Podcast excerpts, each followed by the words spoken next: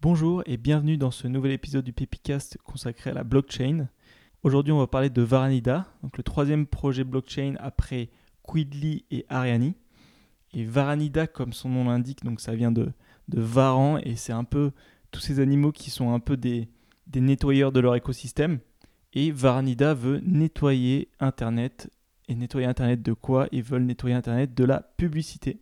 Ils ont un premier prototype qui est une extension sur Chrome et Firefox pour euh, bloquer les publicités.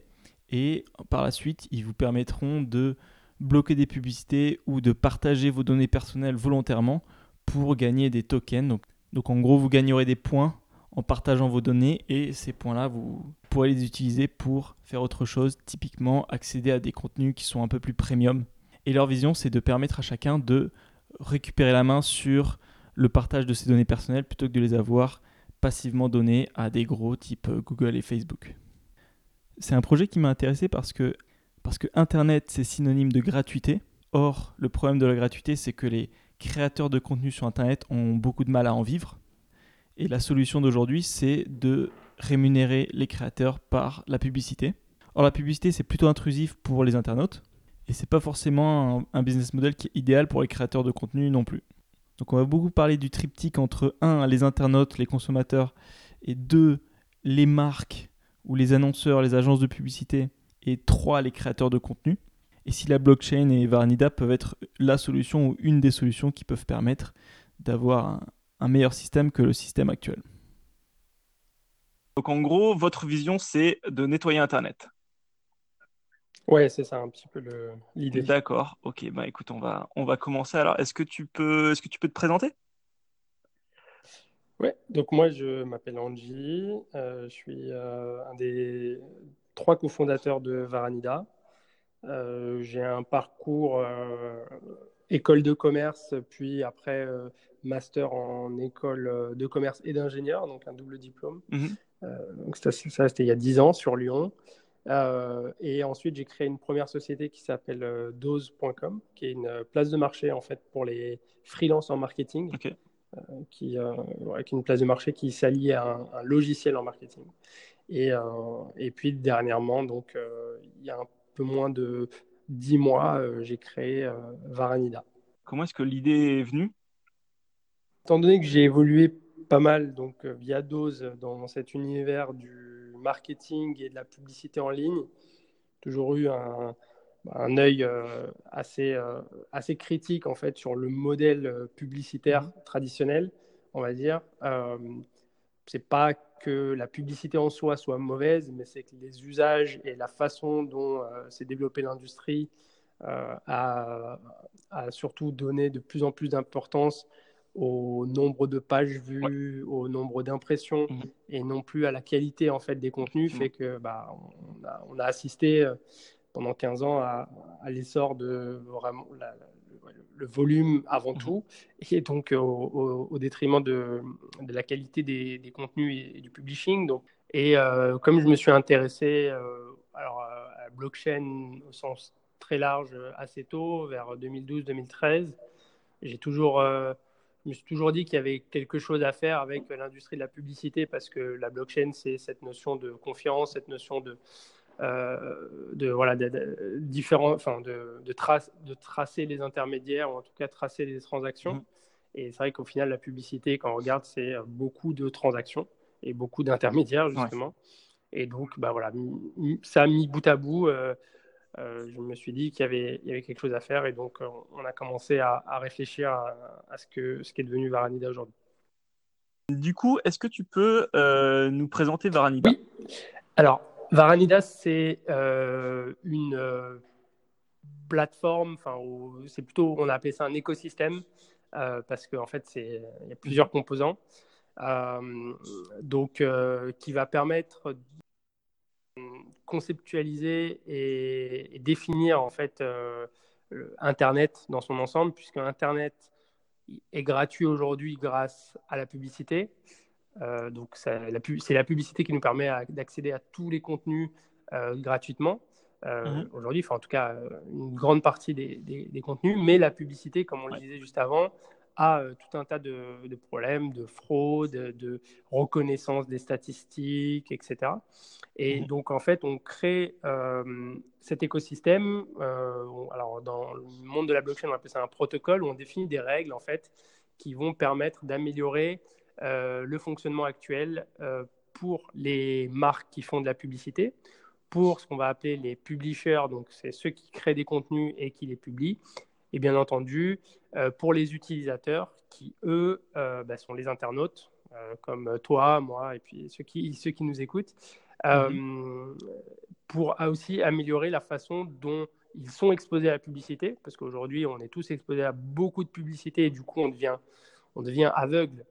on la voit même plus, cette publicité. D'ailleurs, on est un grand nombre à utiliser des, des ad blockers, donc des, des logiciels pour bloquer la publicité complètement.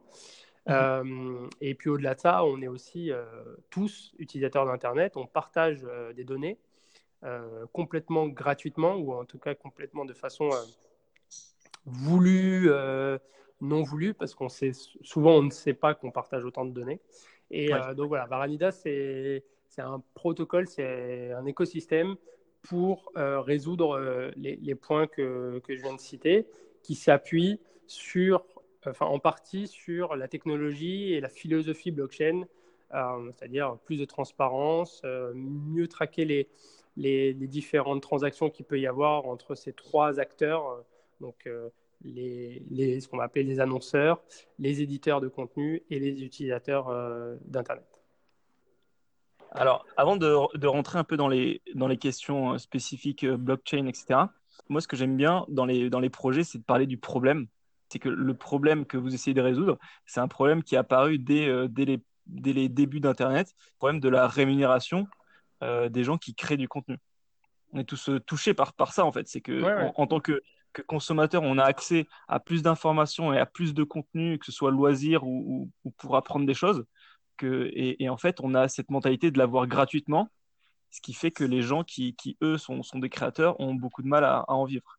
Oui, exactement. Mais euh, c'est vrai que le contenu Internet est devenu euh, une commodité. On, se l'approprie euh, de façon complètement voilà, ouverte. C'est-à-dire, on va sur Internet, on prend quelque chose, c'est naturel.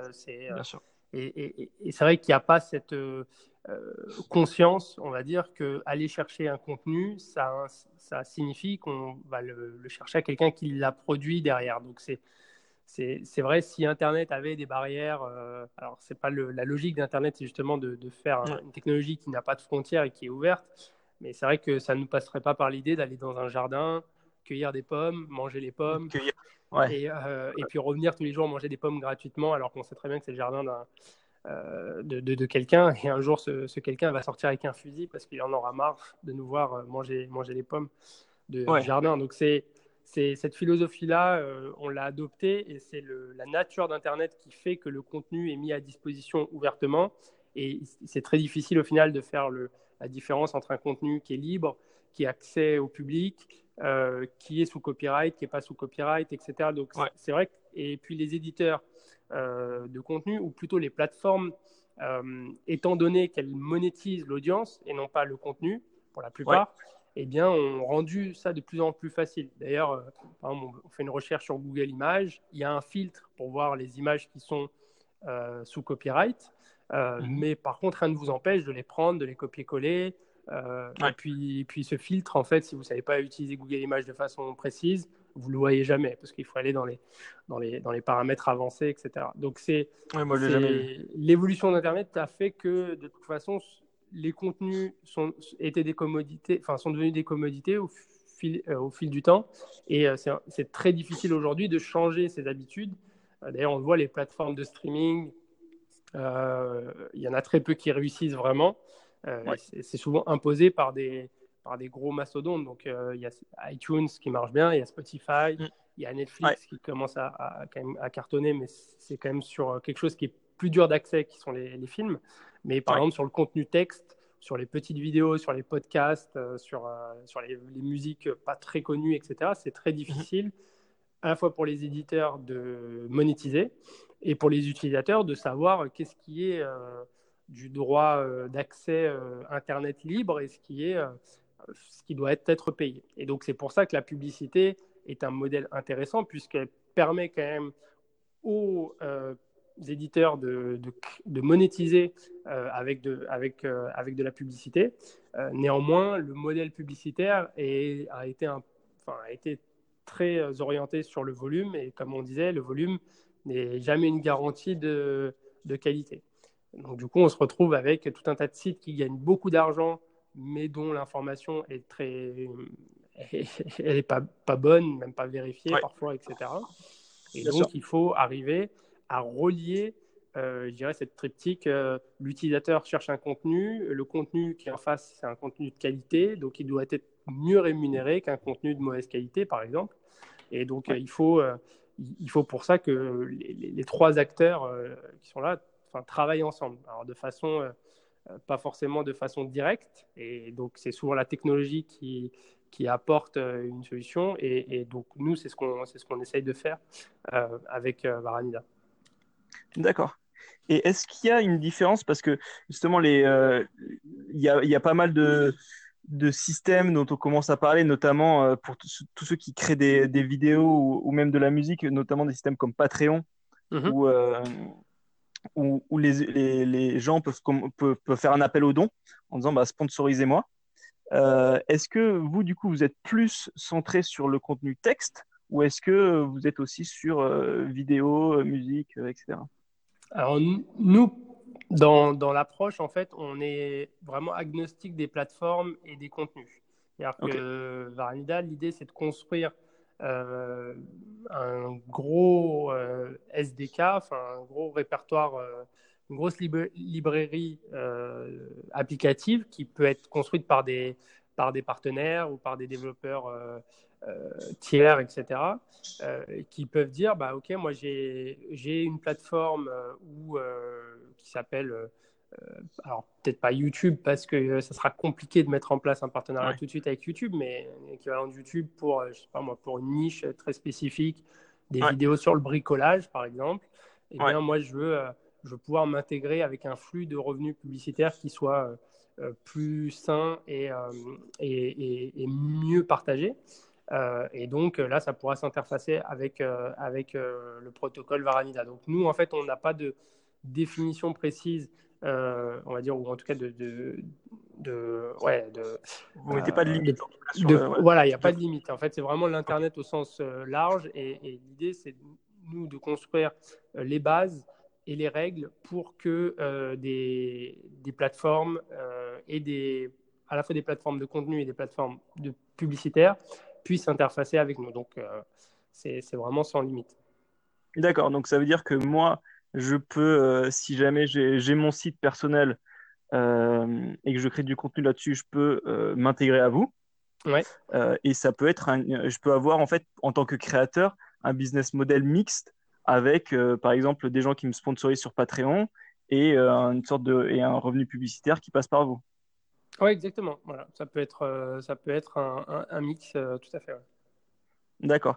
Et une des... Parce que en gros, là, votre, euh, vous avez votre, euh, votre première version, votre prototype qui est une extension euh, navigateur web sur Chrome et Firefox, c'est ça? Oui, c'est ça. Et du coup, si... qu'est-ce qui se passe si on la télécharge? Qu'est-ce que, qu'est-ce que, qu'est-ce que ça fait? Alors, ouais, donc ça, c'est donc cette extension, donc en effet, qui est disponible pour Chrome et Firefox.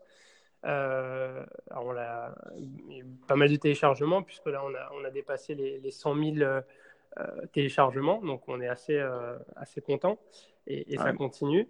Euh, donc d'abord, à la base, c'est un outil qui permet de contrôler l'affichage publicitaire. Parce qu'en fait, l'ambition, dans un premier temps, c'est de permettre à l'utilisateur de gagner le contrôle sur la fréquence des publicités qu'il voit et aussi la façon dont les sites qu'il va visiter utilisent sa donnée personnelle. Donc en fait, c'est un, outil qui va permettre de bloquer de la publicité qu'on ne veut pas voir euh, et bloquer aussi les appels, donc les scripts qui vont utiliser ma donnée de navigation, ma donnée personnelle. Donc ça, c'est tout ce qui est, les cookies et ce genre de choses? Exactement, tous les cookies, tous les scripts euh, qui traquent le comportement, qui traquent les sessions, qui traquent les historiques, etc. Et donc, cette version-là, en fait, c'est une, une, version de communication qui nous permet d'expliquer aux gens voilà, comment ça fonctionne. Et d'ailleurs, tous les gens qui ont installé l'application gagnent des tokens. Euh, donc là, on rentre un peu dans le monde de la crypto et de la blockchain, mais gagnent des tokens de notre protocole. Donc, qui s'appelle, euh, le token s'appelle le VAD. Pour, verified, Ad. Voilà, exactement. Euh, pour chacune, chacune des publicités et des scripts qui vont être bloqués. Donc ça, c'est une mhm. phase, ça c'est une première phase de communication euh, qui va s'arrêter euh, à l'automne. et donc après cette période de communication, ça va être la, enfin, l'utilisateur va pouvoir voir des publicités, choisir de voir des publicités ou choisir de partager de la donnée avec des sites auxquels il fait confiance. Et là, il va être rémunéré avec toujours des tokens, mais non plus pour bloquer, mais plus pour partager.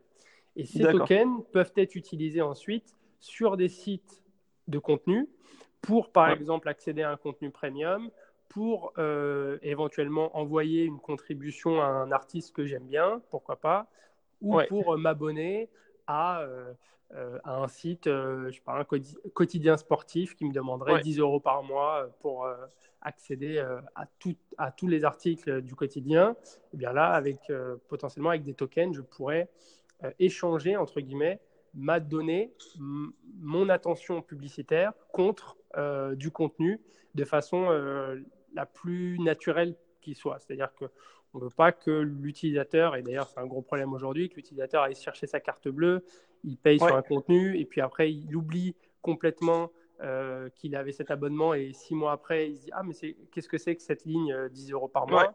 Donc voilà, donc c'est vraiment pour essayer de créer une façon naturelle qui existe déjà aujourd'hui, sauf que aujourd'hui, euh, l'utilisateur, il partage sa donnée, il voit un maximum de publicité, quasiment 3000 par jour. Et ah en face de ça, on lui demande aussi de payer 10 euros pour accéder à, à, des contenus sportifs, par exemple. Donc c'est un, peu, un peu bizarre comme équation.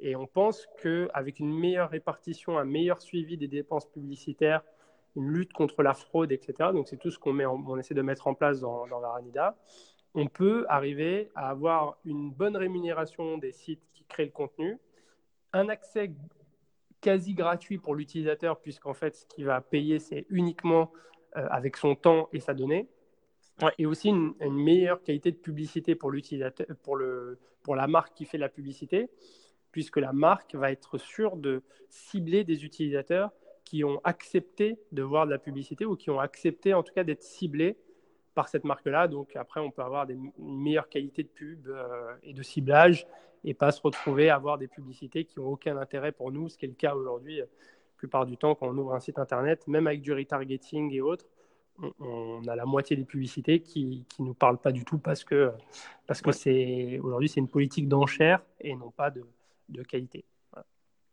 Ouais. Oui, parce que nous, on avait eu euh, en, école justement euh, euh, des, membres d'une super boîte de, marketing. Et en fait, ils étaient, venus nous dire que en fait, pour eux, le problème, c'était pas la publicité, c'est juste de la mauvaise publicité en fait.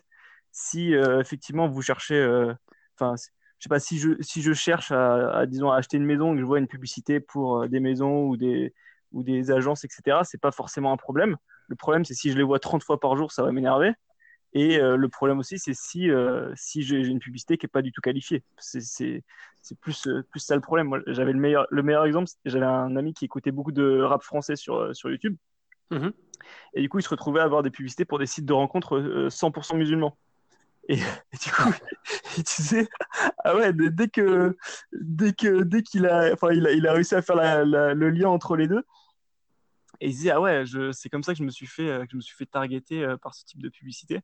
Et euh, alors qu'en fait, quand on cherche quelque chose et qu'on qu'on a une bonne publicité qui est utile et qu'on la voit pas 200 fois, bah c'est pas, c'est pas forcément aussi intrusif et aussi dérangeant que, que ça.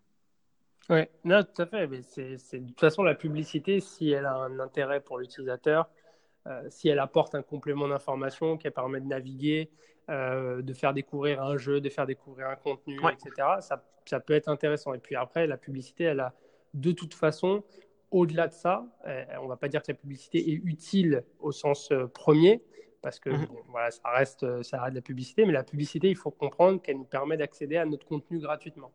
C'est cette, euh, cette formule en fait qui, qui est très importante à, comprendre, c'est que si on ne paye pas quelque chose directement, il faut qu'on le paye directement. Donc aujourd'hui, on le paye de façon déguisée parce que on parlait de, de, Facebook ou de Google qui utilisent donc nos données. On l'a vu avec euh, avec euh, le scandale de, de, Facebook et de Cambridge Analytica sur la, partie vote aux USA. bah en fait, c'est tout ça le problème, c'est que comme c'est des choses que les gens. Euh, en fait, aujourd'hui, euh, majorité des, utilisateurs Internet ne veulent ni que leurs données soient utilisées, ni payées. Donc, y a un moment, voilà, il faut, il faut comprendre. Donc, nous, ce qu'on essaie de proposer, c'est de dire à l'utilisateur vous allez pouvoir décider de, de donner, enfin, de vendre, entre guillemets, votre donnée personnelle de façon sécurisée, de façon anonyme, euh, et aussi euh, surtout d'une façon sur laquelle vous avez vraiment le droit à n'importe quel moment de la récupérer et d'arrêter cette vente, euh, cette utilisation, mais de façon volontaire. C'est-à-dire qu'aujourd'hui, quand on rentre sur Facebook, ben, on donne la, data sans, sans avoir vraiment consenti et compris qu'on faisait ça. Et en plus, on va dire que la qualité des contenus sur Facebook est loin d'être la, la, meilleure qualité des contenus qu'on trouve sur Internet. Donc, L'idée, c'est que ça soit cross-plateforme, entre guillemets, que ça soit qu'on puisse donner de la, data euh, à gauche et puis l'utiliser à droite sur un site euh, qu'on aime euh, ou sur un artiste qu'on aime alors qu'on l'a donné. notre data, on, a gagné entre guillemets des, tokens ou le droit d'accéder à, de la donnée, à, des contenus. On l'a gagné en donnant un autre site dans lequel on a confiance, mais qui ne nous apporte pas forcément de contenu qui nous intéresse. Donc on peut imaginer tout un tas de, de mécanismes. Euh, je rentre sur le site de mon assurance, mon assurance me demande de la donner, je lui donne. Euh, bien sûr, ça va lui permettre à mon assurance de me, de me recibler dans un an quand je dois euh, renouveler mon assurance habitation. mais entre-temps, il me donne suffisamment de tokens pour aller lire l'équipe ou le monde ou aller donner quelques tokens à un YouTuber que j'aime bien ou un musicien que j'aime bien. D'accord. Est-ce que tu crois, parce qu'on parlait au début de, du job évidemment quand on, est, quand on lance un projet, de, il y a une partie du job qui est de l'évangélisation. Est-ce que tu penses que justement sur, ce, sur cette thématique-là, il y a un effort de, d'éducation et même de rééducation à faire Parce que la plupart du temps, et moi je suis le premier, c'est, c'est pas. Enfin, on a le réflexe de, de la gratuité en fait. Et le, le réflexe de se dire je paye sur Internet, il est vraiment difficile à, difficile à avoir. Et euh, je sais pas, qu'est-ce que tu en penses? À quel point ça va être un effort de euh, justement de convaincre les gens que euh, oui, il faut payer? Oui, eh ben, c'est complètement vrai. Et d'ailleurs, c'est pour ça qu'on commence par le segment des, des, gens qui ont des ad bloqueurs. Parce que parce que parce que c'est une, une, population d'utilisateurs qui est déjà concernée et qui comprend la mécanique publicitaire, euh, ou en tout cas qui la comprend mieux, même si aujourd'hui c'est une démarche assez binaire où on dit bah, je bloque tout ou je bloque rien. Et donc là, nous, on essaie d'avoir, d'ailleurs dans l'extension actuelle, on a, on a un système de, de, niveau où, euh, où, on va pouvoir décider du, du niveau euh, de partage de données, notamment, et donc aussi du niveau de, de visibilité des publicités. Donc soit on est euh, niveau complètement, on bloque toutes les données, on bloque toutes les publicités, ou alors on, souhaite gagner des tokens. Et donc là, on, va de plus en plus ouvrir notre, ce qu'on a appelé le data wallet, donc le porte-monnaie à données, et, notre attention. Et bien sûr, on peut le faire avec différents sites. C'est-à-dire que s'il y a un site auquel on n'a pas confiance, ben, on bloque tout. S'il y a un site pour lequel on, est en confiance, ben, on, peut, on peut ouvrir plus. Euh, mais mais c'est vrai que le comportement des utilisateurs aujourd'hui, il est euh, clairement, euh, on va pas dire que c'est la faute des utilisateurs, mais c'est aussi parce que les utilisateurs se sont habitués à consommer gratuitement le contenu qu'aujourd'hui on a ces problèmes de monétisation pour les publishers et donc forcément de, de, de, publicité intrusive, etc. maintenant, le, donc on, a évoqué là le, le scandale Facebook. Ouais. Euh, la RGPD, c'est aussi une démarche qui va dans, dans ce sens-là. Et je pense que les utilisateurs, euh, parce que maintenant Internet, c'est une technologie qui est partout et qui est, qui, qui, est intégrée dans nos modes de vie, on mûrit beaucoup sur cette utilisation et on se dit, bah oui, il y a des limites. et puis, n'importe qui maintenant peut devenir éditeur de contenu, donc plus en plus de gens sont conscients de, ça.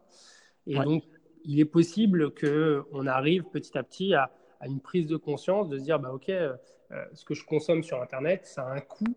Euh, c'est pas forcément un coût pour mon porte-monnaie directement, mais c'est un coût pour moi. Euh, ou alors, euh, voilà, il y, avait, à un moment une idée de faire une licence Internet, donc c'est-à-dire récupérer quelques euros dans l'abonnement Internet pour rémunérer les, les, les, les, créateurs de contenu. Donc, mais c'est assez compliqué. Donc, il faut, à mon avis, que l'utilisateur soit en pleine possession de sa donnée, qui est finalement son, son argent. Hein. c'est ça aujourd'hui sur Internet. Mhm. C'est la donnée, euh, c'est ce qui monétise la publicité.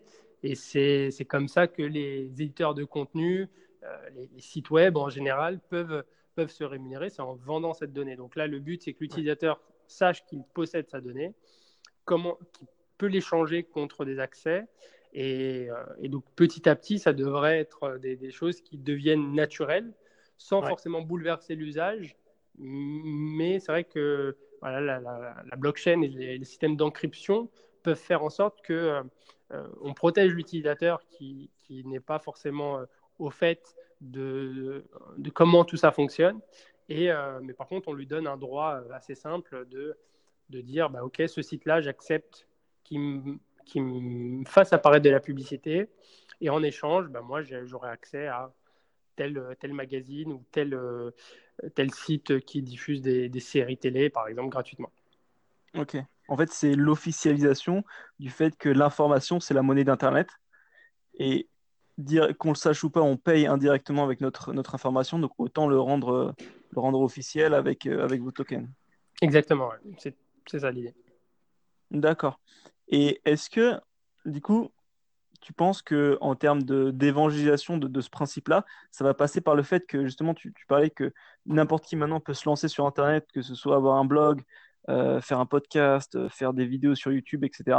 Et que du coup, c'est ces gens-là qui vont un peu évangéliser le reste des Internets en leur disant, ben, si moi je veux pouvoir vivre de ma passion et continuer à vous...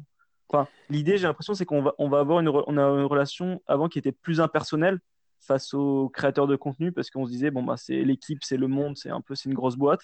Mhm. Alors que de plus en plus, on va se dire ah bah tiens, euh, si je veux soutenir ce petit blogueur ou ce petit youtubeur ou ce, mec qui fait ceci ou cela, ben euh, ça fait plus de sens pour moi de payer euh, parce que c'est plus humain plutôt que de se dire je paye, enfin je paye pour qui, pourquoi une grosse boîte, je comprends pas. Mhm. Oui non clairement ça fait partie des utilisateurs, des gens qui qui publient aussi les, les contenus. C'est aussi à eux d'expliquer à leurs utilisateurs comment comment ça fonctionne en, vrai. Euh, et, euh, et, puis après, ben, il y a toujours euh, des, mécaniques de bouche à oreille. Quand... Alors après, on n'est pas encore là, mais le jour où, en effet, on peut accéder à, je sais pas moi, au, magazine L'équipe gratuitement en utilisant, enfin, en, acceptant de, de, partager notre donnée avec un, un site XY, euh, je pense que les gens ont un, incentive suffisamment important pour comprendre que c'est dans leur intérêt de, d'accepter de, partager de la donnée et de, de recevoir des, des, récompenses sous forme de tokens ou, autre. Hein. Après, c'est pas nous on, propose, on fait cette proposition là. Après, comme je disais, comme il s'agit d'un écosystème où euh, chacun est libre de venir construire des briques, euh, on peut imaginer tout un tas de types de, de récompenses. Oui, parce que euh, je me rappelle qu'il y a quelques années, il y avait il y avait un système où on pouvait, euh, si on regardait, je ne sais pas, trois minutes d'une vidéo publicitaire, on avait le droit de télécharger une chanson et ce genre de choses. Et du coup, ça peut être, euh, en fait, ça peut être différents systèmes, mais ce que vous proposez, ce qui est cohérent avec tout l'écosystème blockchain, qui est, où le mot-clé, j'ai l'impression, c'est vraiment là, à la fois le fait d'enlever les intermédiaires, mais aussi surtout la transparence. Ouais. Euh, j'ai l'impression que tous les projets parlent de ça, la transparence, la transparence, la transparence. Et là, c'est le fait que c'est une transaction qui se fait entre mes données et les gens qui utilisent, c'est une transaction que je ne maîtrisais pas. Et là, maintenant, en gros, l'idée, c'est de prendre le contrôle là-dessus, que ce soit une rémunération par token ou, ou par autre chose. Oui, tout à fait. C'est euh, vraiment ça l'idée, euh, de, suivre l'ensemble des transactions. C'est ce qui est permis par la, blockchain. En fait, euh, une transaction qui est inscrite sur une blockchain, donc on, va pouvoir la suivre quasiment bah, éternellement. Après, bien sûr, elle peut être anonyme, ou en tout cas anonymisée. Mais c'est vrai que l'idée, c'est quand même d'avoir une, une, transaction où on va pouvoir suivre qu'est-ce qui, qu'est-ce qui est fait avec les composants de la transaction. Donc, si la transaction inclut ben, par exemple l'accès à des données, le, le, suivi par exemple de comment sont utilisées les, les données, mhm. par qui, ou en tout cas par quelle entité, sans forcément avoir accès au nom de la personne. Hein. c'est plutôt des, des, des, oui, c'est anonymisé. Plutôt anonyme, voilà, exactement. Ça peut être aussi, euh, alors là, c'est plus d'un point de vue euh, publicitaire, c'est-à-dire savoir euh, où mon budget publicitaire est alloué. ça, c'est un gros sujet en fait chez, chez les, chez les marques, chez les agences pub. Il y a un manque de, de transparence pour le coup dans ce monde-là sur les, sur les dépenses publicitaires. Donc, c'est vrai que la blockchain permet un suivi des transactions.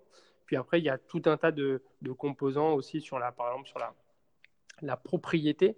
Euh, en fait, la notion de, en tout cas, le, une des composantes de la blockchain, c'est de se dire qu'on est vraiment propriétaire euh, de l'actif qui nous est partagé. Donc, c'est pour ça qu'on dit, euh, je sais pas, on possède du Bitcoin, et ben on possède vraiment le Bitcoin, c'est-à-dire qu'on est responsable de, de, de, ce Bitcoin. C'est pas comme quand on a un compte en banque où on délègue euh, la gestion à une banque. Euh, mhm. Là, avec un, Bitcoin, euh, si vous l'avez, eh ben, vous, le, vous le possédez en, en, entier. Personne n'est capable de le dépenser à votre place, personne n'est capable de l'utiliser. Donc ça, ça, crée le risque, ben, si vous perdez les codes d'accès, que vous ne pouvez pas le, le, retrouver. Mais par contre, ça crée vraiment cette notion de propriété. Et donc, nous, ce qu'on applique, c'est un peu la même chose avec la propriété de la donnée, en disant, euh, on, crée un, on crée ce qu'on a appelé donc, le porte-monnaie à, data, euh, qui permet de, de, posséder sa donnée et de l'échanger quand, quand, on en a envie, entre guillemets. On a, on a parlé beaucoup des deux de, des deux acteurs qui est, euh, un, l'internaute qui, qui, reprend le contrôle, et deux, le créateur qui peut avoir une meilleure rémunération. Il y a, il y a aussi le troisième acteur qui est hyper important, c'est euh, les marques qui font leur publicité ou les agences de marketing qui, qui font de la publicité. C'est le maillon qui fait souvent le lien, donc ça puisse aussi être, euh, être intéressant pour eux en termes de, de, de, data, parce que souvent quand on négocie des budgets publicitaires, il faut qu'on dise, ben, j'investis X, voilà où va mon argent et quel est le retour que je peux attendre. C'est exactement ça, c'est qu'aujourd'hui, euh, la publicité fait entièrement partie de cet écosystème. L'enlever, ça serait, c'est à la fois très compliqué et selon moi, c'est, c'est même complètement utopique euh, parce que, parce que c'est, c'est ancré dans le, dans le paysage. Mais néanmoins, même mmh. les publicitaires aujourd'hui se plaignent parce qu'en fait, euh, vous allez avoir des marques, des, des, plutôt des belles marques qui vont, qui vont créer des budgets publicitaires énormes dans la production, dans la qualité. Euh, dans le message qu'elles veulent faire passer, etc. Mais à côté, elles, elles, sont aussi victimes du même problème d'enchère qui fait que des petites pubs, euh, on va dire, assez sales et, et, euh, très ciblées, ou en tout cas avec un contenu pas vraiment intéressant, va se retrouver propulsé devant parce que mhm. sur un, un, type de profil, l'enchère a été plus importante. Et donc, euh, euh, ça, ça va être un problème pour, la, pour les marques. Et puis après, je parlais tout à l'heure de la traçabilité des budgets publicitaires. Et, mhm. étant donné qu'il y a énormément de plateformes, énormément de dispositifs de pub, il est très difficile de savoir, quand je dépense en tant que marque 100 euros de pub, c'est très difficile de savoir où ils sont distribués, à qui ils reviennent, etc. Et là, encore une fois, la blockchain, avec le suivi des transactions, peut nous permettre de savoir euh, que sur les 100 euros, il y a en effet 100 euros de budget publicitaire qui a été dépensé, et non pas, comme ça arrive souvent, 80 euh, euros qui sont vraiment dépensés et 20 qui vont à différents intermédiaires qui prennent des micro-commissions euh, à tous les étages. Et donc, c'est vrai que c'est aussi pour ça qu'on crée Varanida, c'est parce que en fait, les trois acteurs principaux d'Internet, donc les médias, les médias publishers, les marques, annonceurs et les utilisateurs internautes euh, se plaignent tous à différents niveaux. Les seuls qui sont gagnants vraiment aujourd'hui, c'est les euh, monopoles euh, Internet type Facebook, Google, qui, elles, ont créé des modèles voilà, qui maximisent en fait ces, ces, états-là. Mais, mais bon, un monopole, c'est fait pour être, pour être modifié, remplacé ou en tout cas amélioré. Donc. J'aimerais qu'on parle plus ICO. Là, vous avez fini votre étape de, de pre-sale. Oui. Là, maintenant, vous êtes sur la partie publique. Je crois que ça a commencé depuis le 20 août. C'est ça. Que ce soit pour la partie euh, produits, partenaires et ICO. C'est quoi vos canaux pour justement pour vous faire connaître? Du marketing traditionnel, on va dire plutôt organique. En fait, l'idée, c'est vraiment de créer une communauté. Donc, nous, on a un message qui nous semble important. On a une mission euh, qui nous semble importante. Donc, on a fédéré des, déjà des utilisateurs de l'extension, comme je disais. Donc, ça, c'est la première communauté. Ensuite, on a des gens qui sont euh, concernés par le sujet, donc soit des publicitaires, soit des créateurs de contenu, soit des utilisateurs d'Internet, pour aller, les, pour aller les, les voir et pour leur parler. C'est les réseaux classiques les réseaux sociaux, euh, les plateformes de blogging, euh, on a aussi un podcast, euh, on a une chaîne YouTube et on fait également de la communication sur des réseaux plus crypto-friendly, on va dire, plus orientés blockchain, type Telegram, Reddit, mhm. Bitcoin Talk. et aussi, on a des ambassadeurs régionaux, enfin, dans, dans, différents pays. Donc, euh, en Russie, au Japon, en Corée, euh, euh, voilà, sur la partie Amérique du Sud. on essaie vraiment d'être présent un peu partout parce que c'est un, un, projet qui est global. L'ICO, au final, c'est c'est juste l'aboutissement entre guillemets de l'adhésion à un projet, donc en mode un peu crowdfunding où les gens vont participer au financement d'un projet en achetant donc des tokens deux dernières questions pour finir. Euh, et qu'est-ce que tu penses justement du, du, marché de, de, de, la santé du marché des, des ICO en ce moment? Ben, C'est compliqué. Enfin, je pense qu'il y a eu un. Euh, on, va, on, va, dire qu'il y a eu un engouement euh, qui n'était pas justifié très très très rapide. Mhm. ça fait un moment que ça existe les ICO. Il y a même des ICO sur Bitcoin en 2012-2013. Euh, après, il y a l'avènement de Ethereum 2014 et les ICO comme on les connaît un peu aujourd'hui sous euh, Ethereum euh, RC20. mais il y a eu une très grosse explosion en 2017. début 2017, toute l'année 2017 et puis premier trimestre 2018. Ça continue en termes de volume. Il y a encore quand même des montants importants qui sont levés. Néanmoins, euh, je pense que ça se rationalise. Donc, euh, les gens n'investissent plus n'importe comment, ou en tout cas, les gens qui, sont, qui n'en sont pas à leur première ICO, les, gens qui arrivent sur leur première ICO, en général, ils vont faire des choix qui ne sont pas forcément euh, des choix raisonnés sur le projet, mais plutôt sur la hype. Et puis, ils vont dire, ah oui, là, il y a, a peut-être possibilité de faire un, gros retour sur investissement rapide. Et c'est ça beaucoup, que beaucoup de gens ne comprennent pas encore, c'est que l'ICO, ce n'est pas forcément un investissement, mhm. c'est plus une participation, une contribution à un projet. Et donc, euh, pour les projets eux-mêmes, faire la rentabilité rapide, c'est pas forcément très bon non plus. Donc euh, voilà, ça se rationalise. Euh, je pense qu'il y a aussi le marché de la crypto en lui-même qui s'est aussi euh, corrigé parce que bah, c'était pas possible que euh, on continue de voir le Bitcoin prendre 10% tous les jours euh, comme c'était le cas au mois de décembre avec un pic à je crois 16 000 euros alors que deux, deux, trois mois avant il était à 3 000 ou 4 000 euros. Donc c'est ça c'était pas possible et c'était pas sain. Nous on le voyait on disait bah c'est pas sain il faut que ça dégonfle. Hein, ce qui est bien c'est que ça dégonfle mais on trouve du support. C'est-à-dire qu'on voit que bah, voilà, le, l'Ether, euh, il va au-dessus de 200 euros, euh, par exemple, en termes de prix, si on parle que de prix, il descend pas. Et pareil pour le Bitcoin, euh, au-dessous de 5000 euros, il descend pas. Donc c'est plutôt bien. Ça veut dire qu'il y a des gens qui sont qui ont confiance au futur de ces cryptos et donc au futur potentiel des blockchains et donc au futur des projets qui se créent dans cet écosystème et donc potentiellement des ICO. Mais bon, c'est vrai que aujourd'hui, ça devient plus compliqué, mais c'est normal. Et de toute façon, lever 10, 15, 20 millions, euh, si on le fait avec des fonds d'investissement traditionnels, c'est pas simple du tout. Et en général, ça met 5 ans. On le fait en plusieurs étapes, avec un seed, un série A, un série B, etc. Mhm. Donc, euh, c'est normal que ça soit compliqué. C'est normal qu'il y ait moins d'ICO qui arrivent. C'est normal que les modèles soient plus euh, plus complexe euh, et qu'il faille euh, démontrer plus de choses, donc avoir un prototype, avoir, avoir des utilisateurs, avoir des clients potentiellement, etc. Ça fait partie du jeu. Par contre, le financement et la philosophie du financement de l'ICO, je pense que c'est vraiment très intéressant. On l'a vu déjà il y a quelques années avec le crowdfunding les Kickstarter, etc. Mais la, grosse limite, c'est que ça finançait principalement des objets.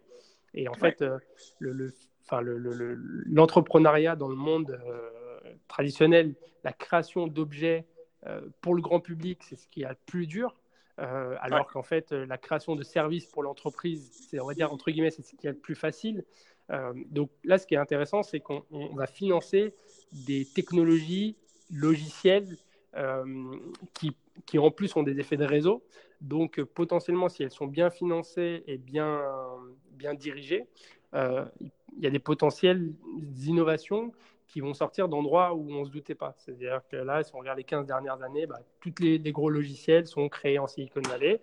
Là, avec mhm. les ICO, on peut avoir des super startups qui sont créées euh, je sais pas moi, en Thaïlande, euh, à je sais pas où, en Australie, ou voilà, et sans qu'il y ait un, un, point central parce que l'accès au capital, il est global, donc on peut aller le récupérer des, contributeurs euh, dans le monde entier et avoir du soutien de 5 000, 10 000 personnes qui vont toutes mettre un petit peu de, crypto et qui va, ça, ça va permettre de, lancer le projet de façon euh, beaucoup plus ambitieuse que ce qui pouvait être fait euh, auparavant.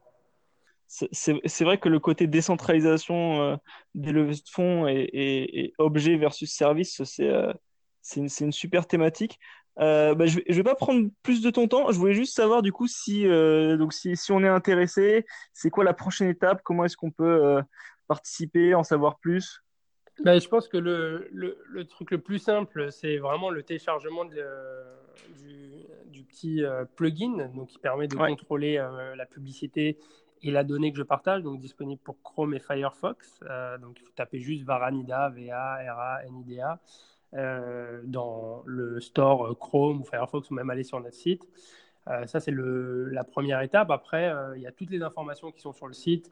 Pour la partie ICO, là, j'invite vraiment à faire attention parce que c'est quelque chose, on va dire, pour les connaisseurs. Euh, et, donc, euh, moi, je, ne milite pas pour, pour que les gens qui n'ont pas de crypto et qui ne sont pas dans ce monde-là fassent des folies de leur, de leur argent parce que ça reste risqué, ça reste, ça reste une contribution et pas un investissement. Donc, il n'y a aucun rendement garanti, il n'y a aucun ROI garanti. Et, mais par contre, déjà, voilà, participer au projet en, en regardant ce qu'on fait, en téléchargeant l'application et éventuellement euh, en, posant des questions, etc., c'est déjà, c'est déjà très bien. Et normalement, on publie à peu près sur tous les réseaux et sur tous les, toutes les plateformes euh, les informations nécessaires pour aller plus loin. Donc, euh, j'invite les gens à, aller voir tout ça. Et voilà, j'espère que ça vous a plu. J'ai commencé à télécharger leur extension sur Chrome et je vais commencer à jouer avec. J'ai beaucoup aimé l'idée de rapprocher les ICO du crowdfunding. C'est quelque chose auquel euh, j'avais pas pensé tout seul. Et c'est vrai qu'avec les épisodes de, de Pierre Gochgarian et de Hugo Kaidas, on, se rend bien compte que créer des objets physiques, c'est hyper compliqué. Et le crowdfunding traditionnel avec les Kickstarter, en général, c'est orienté produit. Tandis que faire du crowdfunding pour des services, ça paraît beaucoup plus pertinent. Voilà, je vous laisse là-dessus.